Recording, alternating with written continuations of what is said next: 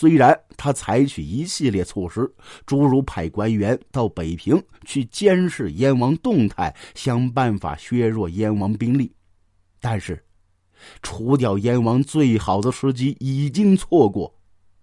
建文元年五月的一天，正值朱元璋周年祭典，按照皇家规定，皇子皇孙都要前往南京参加祭祀大典。朱棣刚刚从建文帝眼皮子底下逃过一劫，他没有勇气再去冒一次。而南京这时也不断有风声传来，说是建文帝君臣正因放他走了而后悔呢。朱棣自己不愿再去南京，可先皇的周年祭总得有人代表自己前往啊。自己不愿到场，那么他的儿子就必须参加，不然这事儿就闹大了。在这种情况之下，他的长子朱高炽就带着两个弟弟前往南京参加朱元璋的祭祀大典。儿子们前脚刚跨出北平，朱棣这边就对外宣称：等到朱元璋祭祀大典结束，燕王的病情传得越发严重。朱高炽三兄弟到了南京之后不久，朱棣的奏书也送达建文帝的案头：燕王病重。恳求建文帝能够恩准三个儿子回北平见其最后一面。朱棣这一招用的极为巧妙，既可弥补先前决策上的失误，又可以摸清建文君臣的计谋。如果建文帝扣押他的儿子们，那么中央朝廷就会失去舆论的主动权；如果朝廷放人，那么朱棣就达到保全儿子的目的。建文君臣面对一份起子回翻的奏章，也是莫衷一是。有人主张将朱高炽三人留下当做人质，以此来要挟朱棣。黄子成认为，将朱高炽三兄弟扣留，反而会授予燕王把柄。如果对方以此为借口起兵，那么朝廷就会失去舆论上的主动权。不如啊，先放三人回去。借以打消燕王的顾虑，而后再找机会收拾他。黄子成以潜规其子的方式来稳定朱棣，当然这也正中朱棣下怀。朱棣父子相聚，大喜说：“吾父子复得相聚，天赞我矣。”建文帝听从黄子成的意见，放朱高炽三兄弟回了北平。建文元年六月。燕山护卫有个小军官百户倪琼向建文帝上奏，告发燕王朱棣属下两个军官暗中为朱棣招兵买马，图谋不轨。建文帝立刻下令将两人火速逮捕，并押送京师南京来进行审讯。经过审讯，两个军官交代出燕王朱棣私下招兵买马、意图不轨的罪状。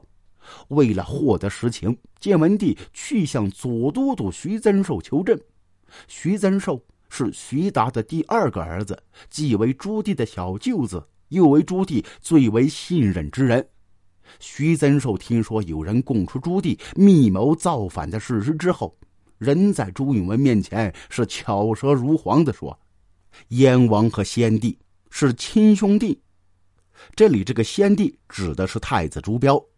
他贵为亲王，已经富贵至极，又是您的亲叔叔，怎么可能还会造反呢？朱允文也拿不定主意，最后下诏将燕王朱棣严责一通，仅仅呢只是口头警告，并没有实质性的惩罚。就这样，一次又一次白白浪费削藩的良机。建文帝的诏令起到唯一的效果，就是让燕王朱棣再也无法拥有一个踏实安睡的夜晚。他为造反起兵而进行的准备，都是在暗中进行的，因此他清楚的知道双方的实力对比。如果贸然起兵，只会自取灭亡。经过一番深思熟虑，朱棣决定在装病的基础上再装一次疯，以此了。来迷惑南京城里边的朱允文，堂堂藩王为了保全自己，也顾及不上所谓的颜面，朱棣不再是那个威风凛凛的燕王，他变得是疯疯癫癫，有时倒地便睡，一睡便是好几个小时；有时呢，胡言乱语，大呼小叫，见到别人在吃东西，他就伸手去抢夺。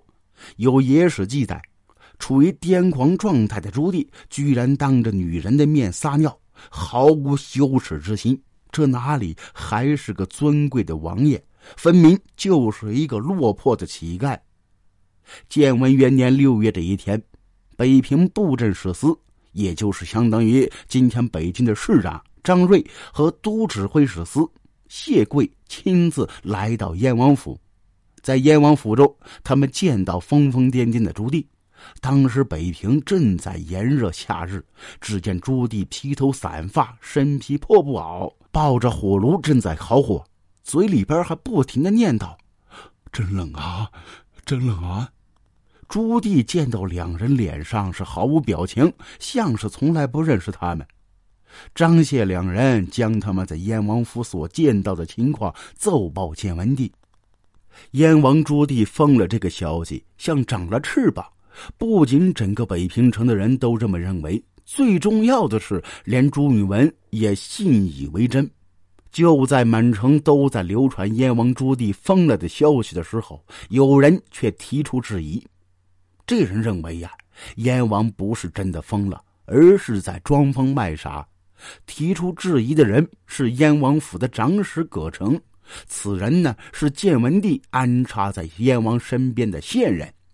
葛城将自己收集到的证据秘密呈报给建文帝，没等朱允文做出判断。装疯卖傻的朱棣就自己露出了马脚。为了摸清楚建文帝和中央朝廷的态度，朱棣派遣护卫百户邓雍到南京奏事，以收集情报。真搞不清楚朱棣到底是出于怎么的考虑，才会走出如此一步臭棋。邓雍刚进南京城，就被朱允炆抓了起来。抓他的理由很简单。夏天抱着火炉寒冷的朱棣，还知道向皇帝奏事吗？很显然，燕王是在装疯卖傻。一番刑讯逼供之后，邓雍就全招了。建文帝这才意识到燕王已经在步步紧逼，意图不轨，自己不能再当傻子被蒙蔽。